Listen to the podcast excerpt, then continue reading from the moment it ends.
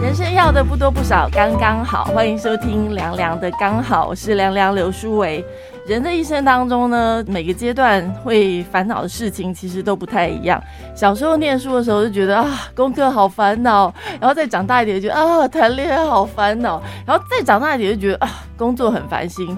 然后也许呢，有时候又会开开始面临这个结婚的婚姻生活等等。所以觉得人生好像就是每个年纪都有每一个年纪不同的课题在考验着我们。那今天在节目中呢，我们邀请到最近就是我在 FB 上面也其实有看到，就非常。吸引人的一个主题叫做“每道人生的坎都是一道加分题”。那作者呢是莎莉夫人。呃，我们先欢迎莎莉夫人出场。夫人好。哎呀，凉凉好，我是莎莉夫人，Miss Sally 之名写了人生的第一本书。每道人生的坎都是一道加分题。莎莉夫人在自己的 FB 上面呢，就因为我一直在 follow 啊，然后我觉得你为什么每天都那么早起？就是每天，我我早上起来一一刷手机，大概第一则文都是你的文。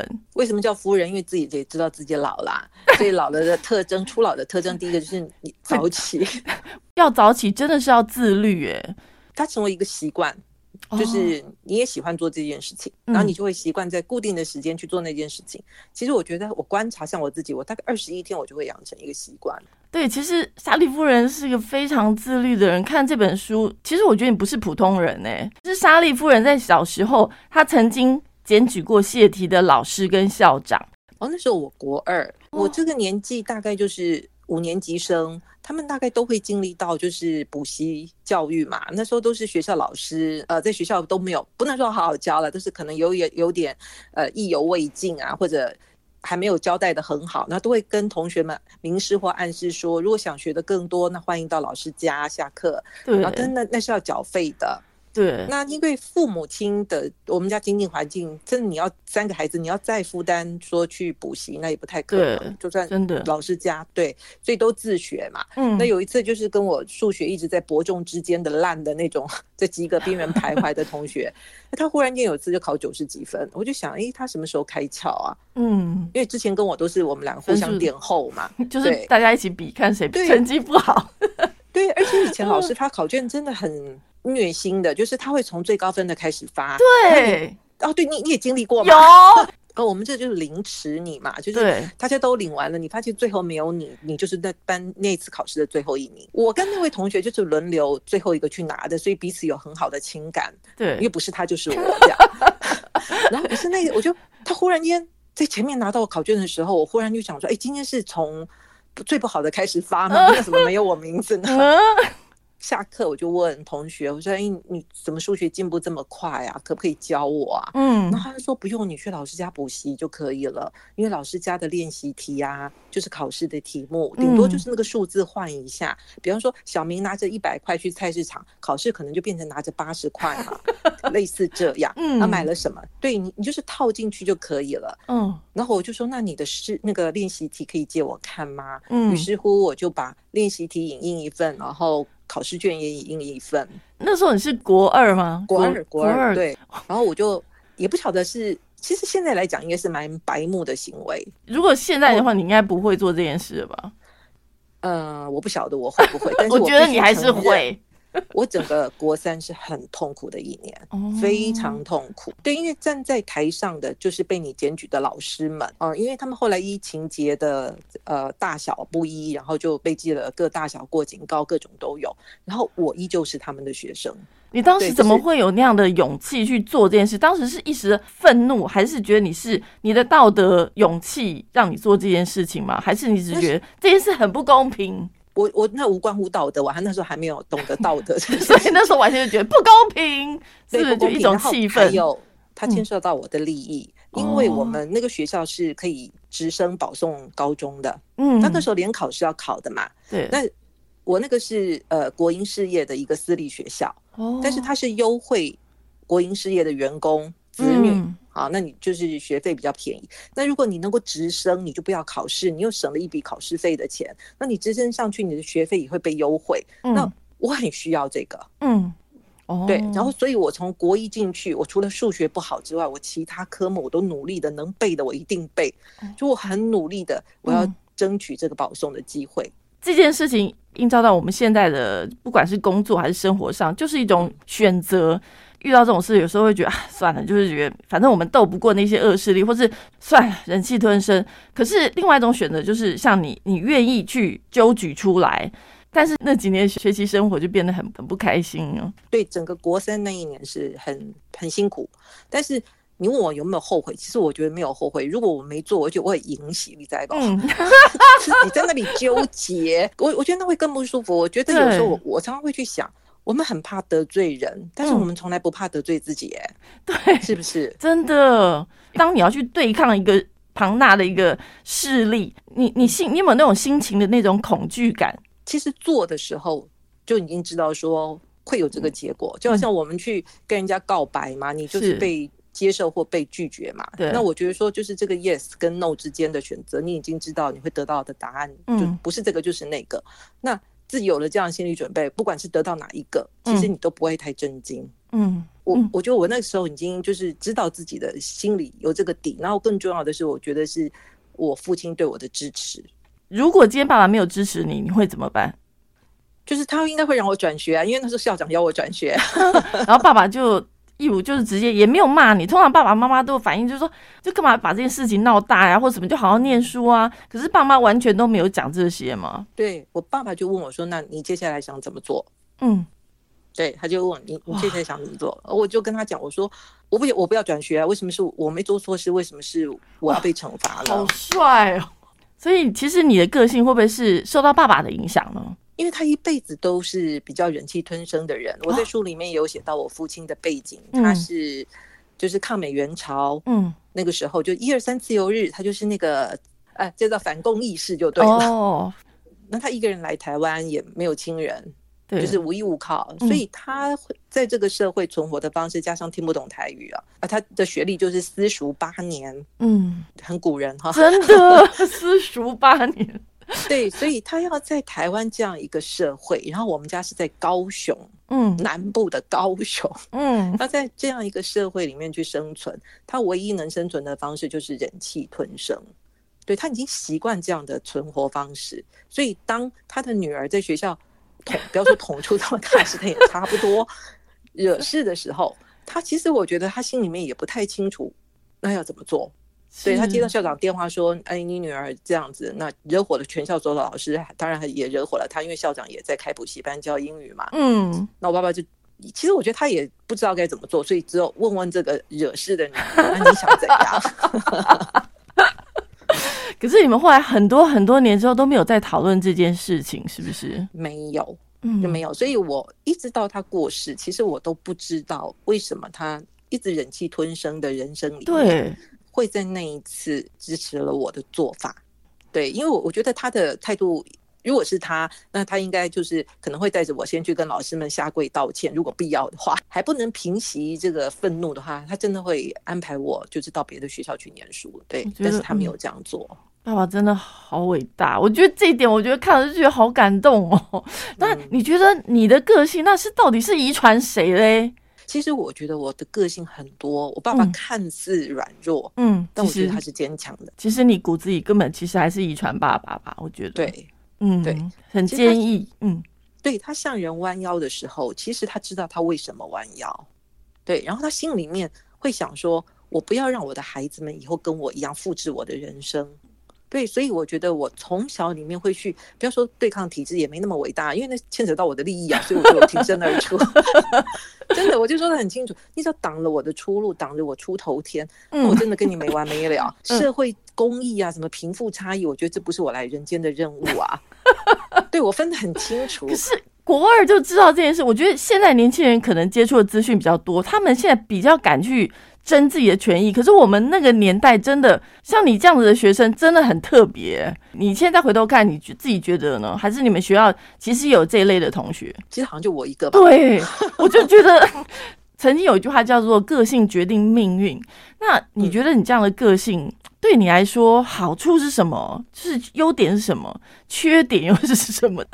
其实我觉得这个又跟我后来职业的选择哦，就说。你去当记者之后，其实记者是需要这样的个性的。是，对你，你如果说是一个顺民，你真的当不了一个好记者。你看那每一个光是在那里发问都可以惹毛陈时中嘛，对不对？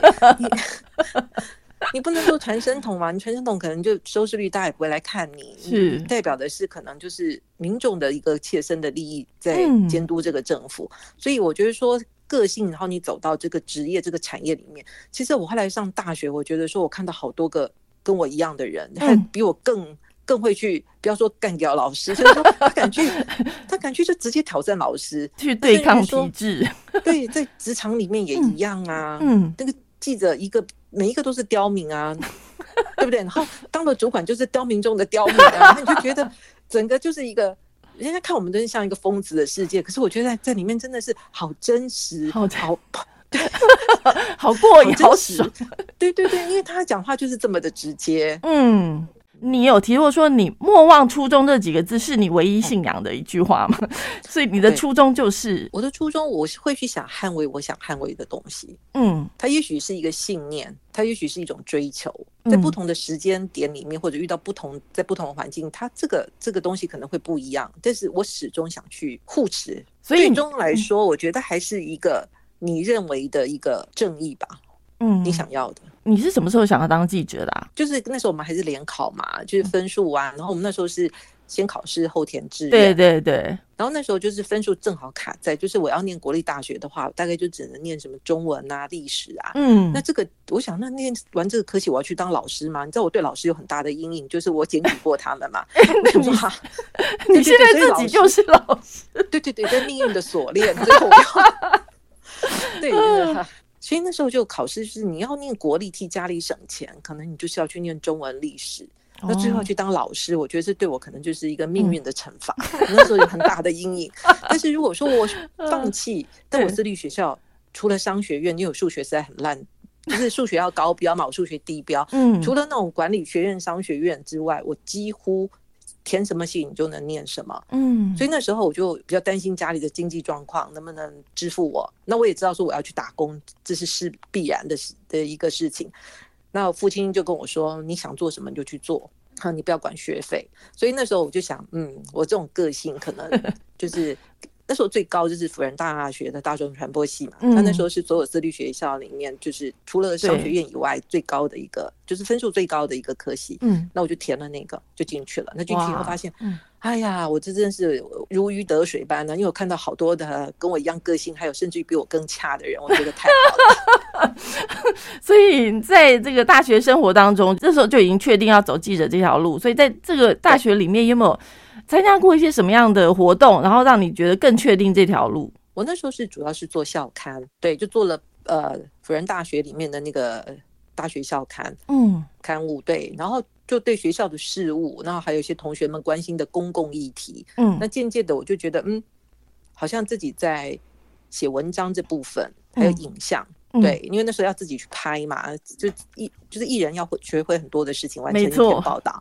对，那时候也没有什么智慧型手机，就拿着那个，因为我们上摄影课是用单眼相机，对，看起来好像很专业，但是它拍出来都不太专业。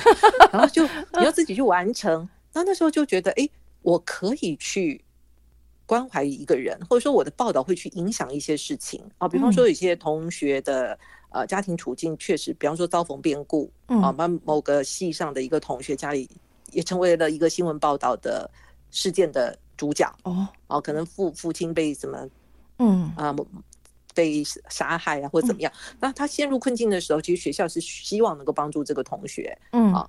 那我去采访这个同学，我用我的方式，还有我去拍照这些，做了一个报道之后，那确实有一些呃，不管是金钱的，或者是一些呃精神的关怀，领导他的时候，哎，我那时候就觉得其实。记者这个职业，嗯，他是可以帮助人的，对。那那个时候是这样，但后来我发现害人的也不少啊。哦，真的，比如哪些？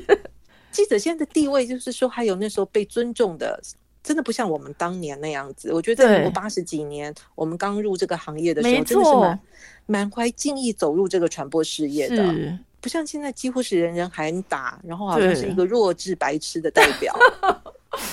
呃，当你就真正走进这个媒体业的时候，其实你的第一份工作就是您您当时是进入台视工作，这是您的第一份工作吗？呃，不是不是，我第一份工作是快要倒掉的《自立晚报》。哦，对对对对对对，对我忘记了，对，这是第一份工作。对，就是《自立晚报》向来是以独立媒体呃作为一个招牌嘛，对大家就是其实它比较偏党外。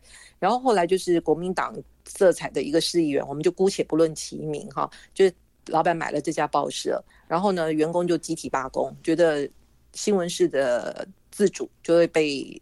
政治势力介入，嗯，然后那时候我刚录取，因为那时候只要是你会写国字，大家就会录取你了。因为所有员工都在罢工啊，没有人写写新闻啊。对。然后总编辑录取我之后呢，我跟他说：“那我明天跟谁报道？我写完稿子给谁？”他说：“哦，你就你就要自求多福，因为这是我的最后一个上班日。”有好处有坏处，就是其实没有人带你的话，你自己就照着自己方式，其实这第一份工作也蛮好的。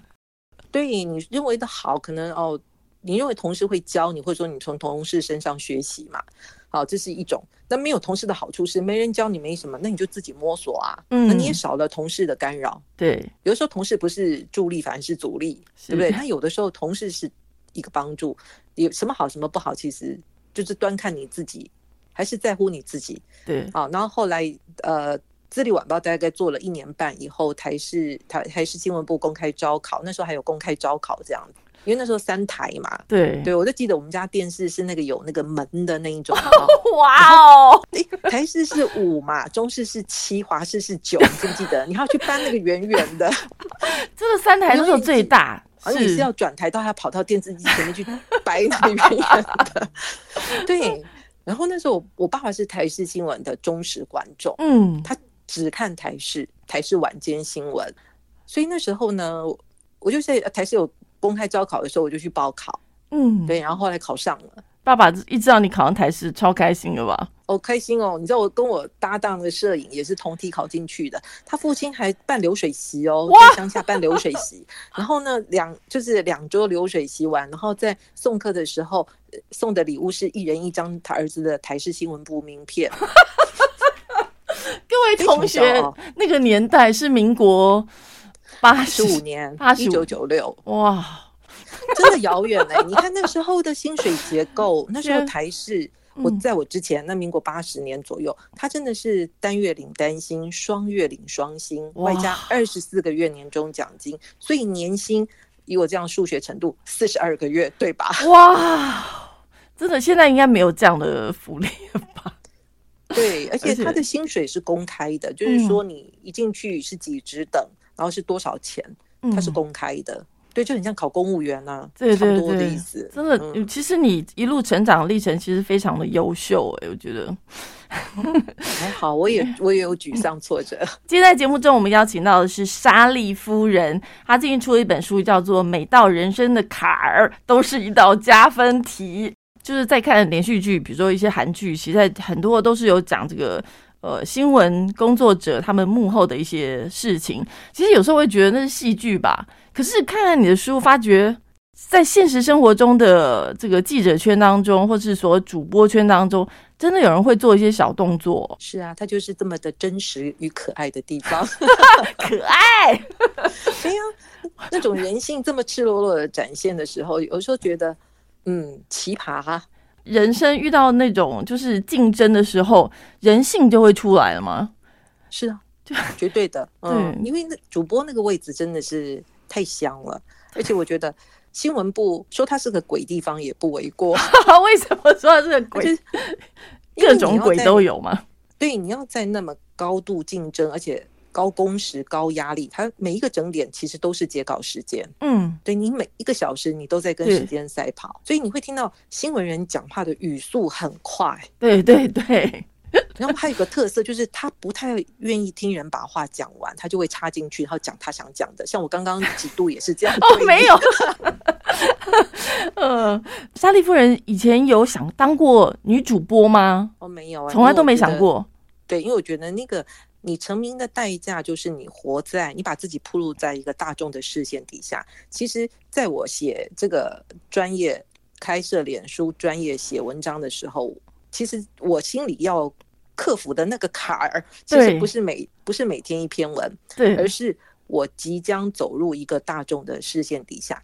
你就会成为一个铺路狂。那你要铺路多少，揭露多少的自己？一个书写的过程，你不能一直讲别人的故事，这好像隔靴搔痒啊！观众想看的是你，你你怎么面对这个问题？你的故事是什么？你的人生经历里面，不然你凭什么说服别人？是，就嗯，自己脱光就跑跑上去成了铺路狂。你真的喜欢现在这样的一份，是算网红吗？就是走上这条，你说你，我觉得你的粉丝专业其实已经开始有一批固定的粉丝，就是你变成一个被大家推上台一个聚光灯的一个焦点了。你现在有没有遇到一些什么样的状况？是其实你觉得你根本其实不想，因为当初你也没想当女主播，现在你变成一个莎莉夫人，莎莉夫人要出场了，然后你会不会有欧包了？现在其实我没有什么欧包哎，因为我自始至终都没有想要说自己去成名。然后自己去成为一个什么名嘴之类的，因为如果要我，大概几十年前我就可以走这条路。嗯，坦白讲，这是真的，不是没有条件走这条路。那你没有这样做，所以现在这些摆在你面前的，我会去选择。对，那包含说心理准备，我当然有那个关卡要过。对，就是我即将要在大众的视线底下，那包括说酸民的各种攻击，也是要去承受的，是对不对？出来卖艺，哪有不被人嫌的？对呀。你 好可爱，但重要的是说，其实有一个调试的过程啊。像我曾经写一篇文章，叫做“有孩子就了不起”嘛。你知道那一个月里面有不同的妈妈，我也不知道是不是一个人用不同账户，我也搞不懂，还是真的不同的人。我真的是非常努力不懈的持续一个月，然后用私讯的方式不断的来骂我。嗯，哦，嗯，然后最后就变成一种人身攻击。嗯，啊，就说你反正你也是生不出蛋的母鸡啊，所以你就呃就是。就是仇恨小孩啊，台湾生育率这么低呀，啊，就是因为像你这样的人，就越写越越离谱。嗯，极尽所能羞辱你就对。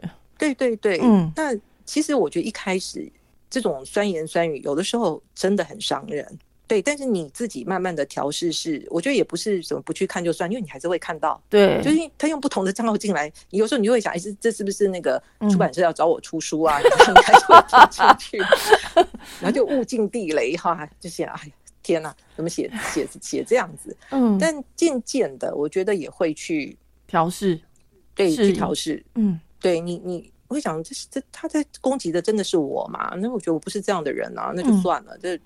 而且我觉得这些人真的应该好好去看那个蔡启华老师写的书啊，叫做写作吧一篇文章的生成，那个用语真的要多样化一点哦。那骂人的用语词汇多，其实是真的这样骂的比较痛快之外，被你骂的人呐，也比较会觉得每天更新。要不然我们每天更新文章在干嘛呢？真的，哎，我觉得你现在这种感觉就很能够气死酸民的感觉。你觉得哦，从一个旧媒体的时代到现在一个新媒体，你觉得？这些媒体当中有什么样的相同或是不同的地方？其实不管是过去的老三台，然后到后来的有线电视，就 TVBS 啊、东森这些出现，然后再到所谓的新媒体或者是呃网络媒体，不管你怎么称它，社群媒体，我觉得回到最终还是内容，嗯，对不对？你的载具是什么是一回事，不管是广播、Podcast，什么都载具也许不同，使用科技的东西也许不同，但是。内容没错，它永远是内容。还有你跟人的温度，对，这永远就是王道。对，真的就是现在的年轻同学们，他们吸收的东西资讯比我们的年代实在是多了太多太多了。呃，即便像我们从那个年代走到现在这个年代，有时候我打开早上醒过来之后，我就觉得有好多个频道或者好多种媒体，嗯，你要去顾虑，或者是说，呃，你在做这些媒体的时候，其实你就会想到说，你自己到底是真的喜欢做这个东西，还是说，因为现在大家都做，你不做就是落伍了？你有很多的想法，或是那个心态的调整，都要去面对。所以我觉得现在的年轻人，他们的内心要承受的比我们那个年代要多很多。其实我觉得现在的年轻人特别不容易，哎，看似机会很多，嗯，但事实上没有我们以前那么繁华。我真的觉得我们以前有很多的机会，然后真的条条大路的感觉，嗯。可是我觉得对他们来讲，他们是看似条条大路，但事实上每一条都是窄路，甚至于是一条死路在他面前。台湾的市场有多大？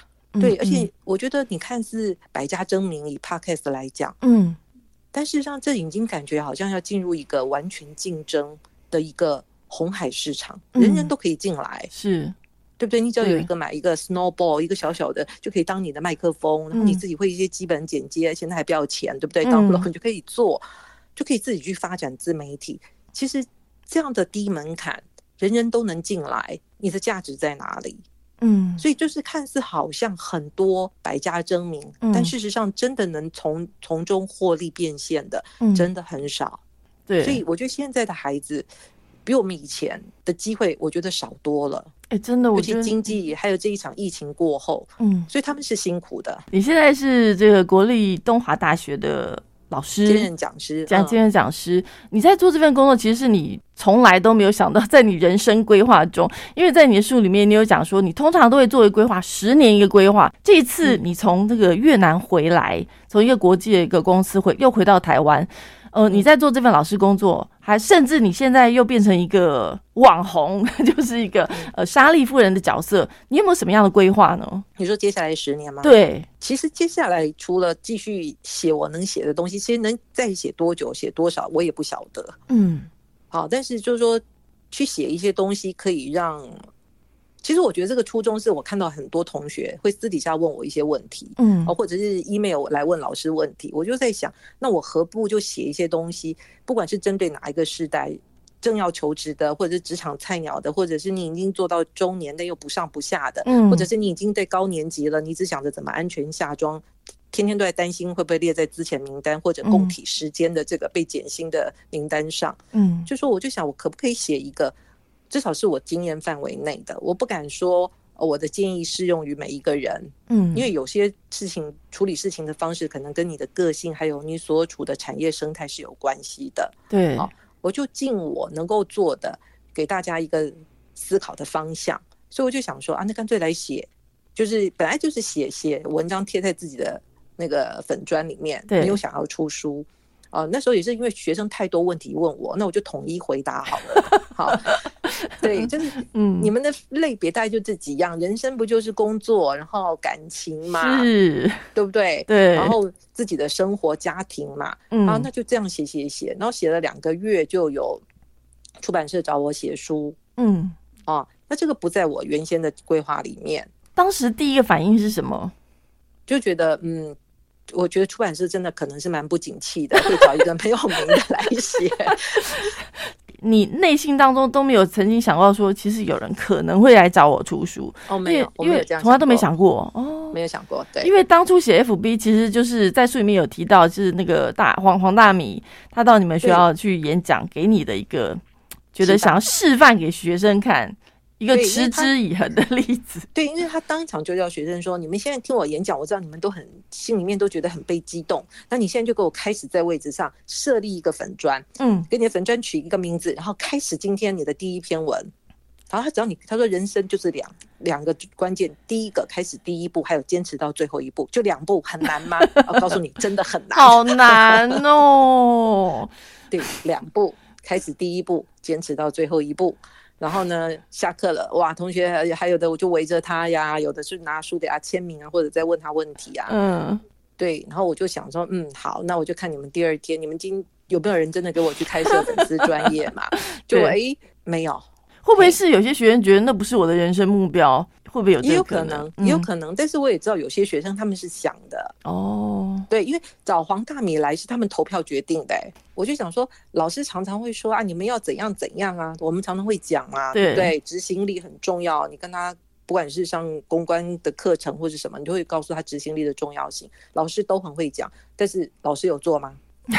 哦，老师好难哦，对，是要身体力行给大家看。然后我就想说，好吧，那我就来做做看，然后就咬着牙一路走。因为我学生就想说，哎，你待三个月也写不了啊，就写不下去。现在学生对你有什么样的看法？因为已经买买了书，要请老师签名这样子。没有，他们有一个就是我的助教，他是他也是我的学生，然后他就说，嗯，他还记得去年十二月的那个场景，他说大家投票决定以后，然后呢，老师就隔十二月九号的演讲，老师十二月十号开设粉丝专业，还拜托我要同学们都去给他点赞、加入、追踪，因为他没有基本卡。是。他说：“然后呢？大家加入基本卡以后，私底下我们都说了，看老师能不能撑过三个月。好，结果他撑过了，我们就在赌再一个三个月，他又过了，然后他就出书了。哇！所以真的学生当中没有一个人去实践吗？没有，但是后来有一个，他现在在挣扎，他要不要就是把它公开？因为我觉得他的心态是跟我当时想的一样，我可以做一个很自由自在的人。当他成为一个公众号以后，你可能不再是那么自在，回不了头了哦。对，我觉得这是很挣扎的地方哎。呃，如果你要走这条路的话，你势必就好像要变成一个公众人物，你没办法不曝光在所有人的眼光之下。当你变成一个公众人物的时候，你的一举一动，就是现在名人他们可能做错一点小事就会被攻击的很很惨。有时候也会觉得还好吧，有时候我们也会就是不小心会火大或者很暴躁的时候。你在公共场合也要小心，因为有些人他就真的会会觉得自己是正义魔人，然后就拍下你的一些，其实你根本不是干嘛的片段，他把你拍下来，然后就说你是怎么样。所以我觉得有时候现在人人都活在那种狗仔，以前我们所谓的狗仔，现在人人都可以去审判别人吧。所以现在这几年，我觉得很多人有就是身心上面会很难过。莎莉夫人也曾经遇过，就是人生很低潮的时候嘛。有啊，我是在书上我有写，就是我父亲过世的那一年。对，然后我因为照顾父亲嘛，所以后来就公司不希望我在他公司当孝女啦。就是老板都会说孝顺很重要，但是他绝对不会希望你在他的公司当孝女的。嗯，哦，因为你会临时请假，或者是说你有一些呃，就是工作上面可能无法完全的百分百的，好像以前那样的付出。那后来我就被离职嘛。啊，虽然我用的是年假，但是他们觉得说你太长临时的状况，因为我父亲那时候是癌症的末期，然后化疗就是高烧发高烧，那这会引起败血症的。嗯，所以就是临时要回家去处理这个事情，然后最后就是我的长官就希望我在工作跟照顾父亲之间真的要有一个抉择。嗯，那我怎么可能？我当然选择回家。嗯，对啊，因为你已经不太知道这会不会是最后一面了嘛。对。这有几个不知道，一个是你不知道这会不会是最后一面，另外一个你不知道，呃，当挺过这一关之后，这个照顾的责任还要延续多久？对。但相对应的那种难过是，当这你担心这个照顾责任不知道多久的另外一个同义字是，当它结束了，代表你失去了。嗯，对对，所以那个是很难的一个决定。但当下我几乎是没有挣扎的，就是我选择回家，因为如果你大概从我刚刚叙述或在我书里面可以。感受到我父亲治愈我的重要性，嗯，然后我也有很强烈的自信，是说以我的能力，我相信我要再回来找一份工作并不难，嗯，对。但有些东西，有些人我失去了，嗯，那就是不会再回来，没错。所以回家的时候也顺便就是把 把离职单也丢了，就就回家了。那爸爸后来走了以后，我我有忧郁症，嗯，其实照顾他的过程就有一点。嗯，但是我觉得真的有一本书，就像大师兄写的，比据点更悲伤。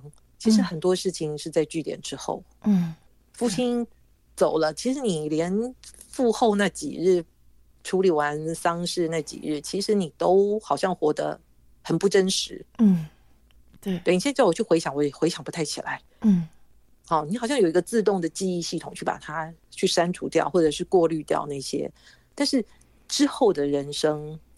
当你一个月过去，父亲离开你一个月过去，你很真实的感受到那个失落，嗯，那个时候就是真的忧郁症的，嗯，很大的乌云来，就是盘踞你整个人。那我觉得，包括我的读者，有些也也有在看了我书以后跟我咨询，嗯，也是失去挚爱，那有的是失去丈夫，嗯，年纪轻轻，然后是很突然的失去，嗯。啊，那或者是说跟母亲关系很好，然后突然失去母亲，或者母亲病逝，我都可以理解那种，就是你很想振作，但是振作不真的，对你就像一个碎片，你连出门你都出不了门，嗯，因为你很怕遇到人群，是，就是那样发病的情况，真的第一个你真的就是只能寻求专业医师的协助。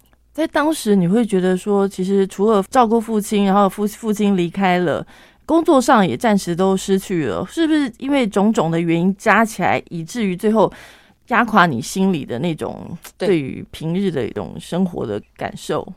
对，除了父亲走，我觉得我那心里面好像破了一个大洞，然后这个洞到现在十年了，它没有被补起来哦。所以我觉得没有所谓的走出悲伤，嗯，而是你怎么跟这个悲伤同行。是对，嗯，没有走出的这个，我真的没有走出，嗯，他依旧在，嗯。然后我觉得接下来更多的是说，当我想要重回职场半年后，我觉得我已经调整自己，至少我可以强颜欢笑出去走，走在人群上面可以稍微好一点。可是你会发现。那个职场的变化是很快的，嗯，哦，尤其新闻的职场，更不要说现在在疫情之后，那个就业市场变化的更快。对，我发现我要回去，事实上是有点困难。当然你可以屈就，但这个屈就，是让你心里面非常不舒服的那种屈就。嗯，薪水降低，然后职务降低，那问题是你要不要降过你的人生？嗯，那那时候就变得说，好像到海外工作会是比较好的选择，因为薪水高嘛。对他至少比你原先的薪水高很多，然后职称也还可以跟过去匹敌一下，就往日威仪可以恢复一下。对，待在台湾就是不复往日威仪呀，薪水头衔都不行。好，那就出去是我第一次的外派，然后第二次外派就是也是公关工作结束，然后你也是在那里，就是四十已经四十多岁了，这是一个职场很不友善的年纪。对。你想回新闻圈吗？你不是新鲜的肝，嗯，然后你想走到哪里去？好像又是外派，又是一个选择，所以我又到了越南。所以我但是台湾新闻圈里面，还有公关业里面，很少有西进跟南向，同时我都有，嗯。有的时候不是你真的的第一选择，但是你也让自己去试试看那样子的一个环境。你真的出国，在那个时候自己一个人，有没有什么内心有没有偶尔会有一阵觉得孤单寂寞，有点冷，会觉得我为什么会现在是在这个地方？其实我觉得每一个人呃女子或我男孩子我不晓得，但我觉得说，如果你是想要结婚的人，你不是主动选择不婚哦，是你有想要结婚的人。当你三十或三十五过后，依旧没有对象，没有。结婚的话，我觉得不管你在台湾 或者在海外，每一个夜晚你都会有这样的疑问：是我的人生怎么走到这个坎上来了？那安嘞，我得罪了谁？嗯，对，我哪里不好？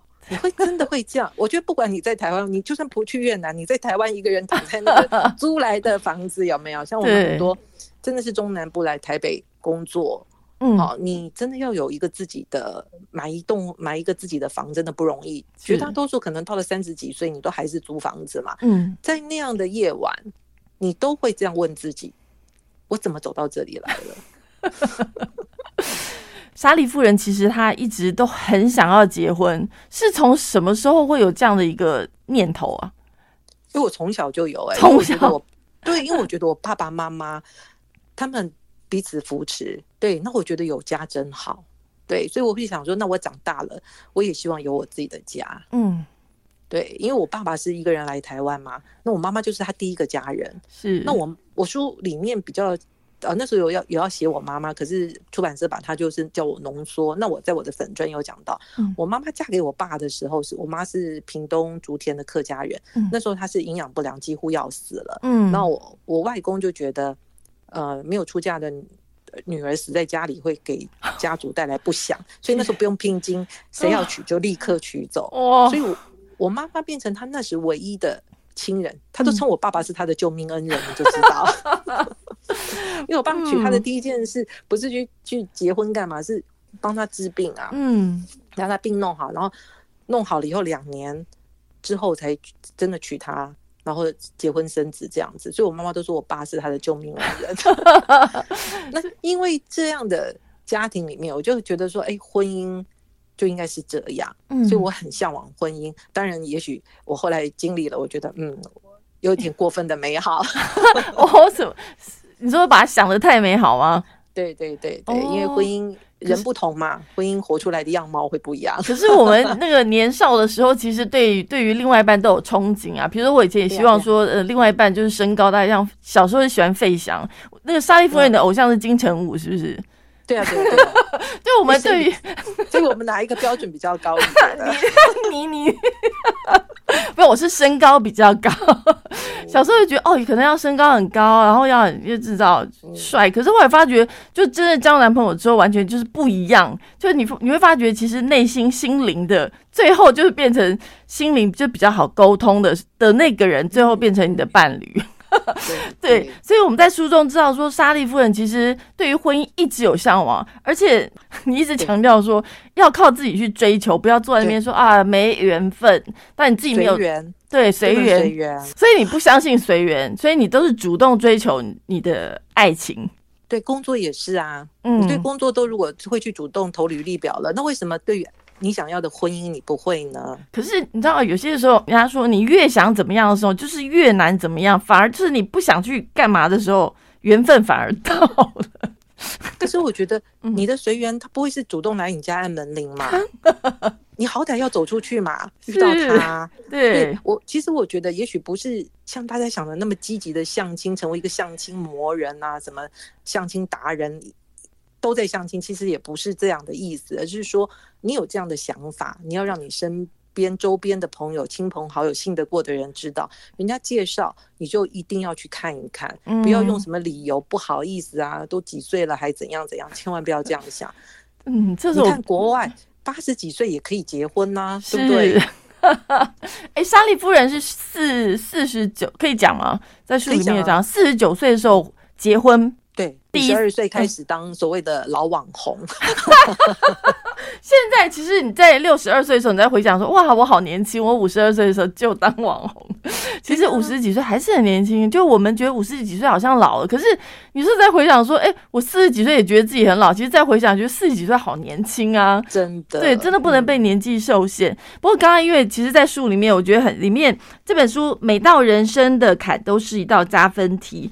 里面其实除了讲到工作之外，其实有讲到亲情，有讲到爱情的部分。就我们刚刚提到，我一直对于莎莉夫人，我就觉得她是一个很勇敢的追求者。如果她想要工作，她就去追求她的工作；想要爱情，她就去追求她的爱情。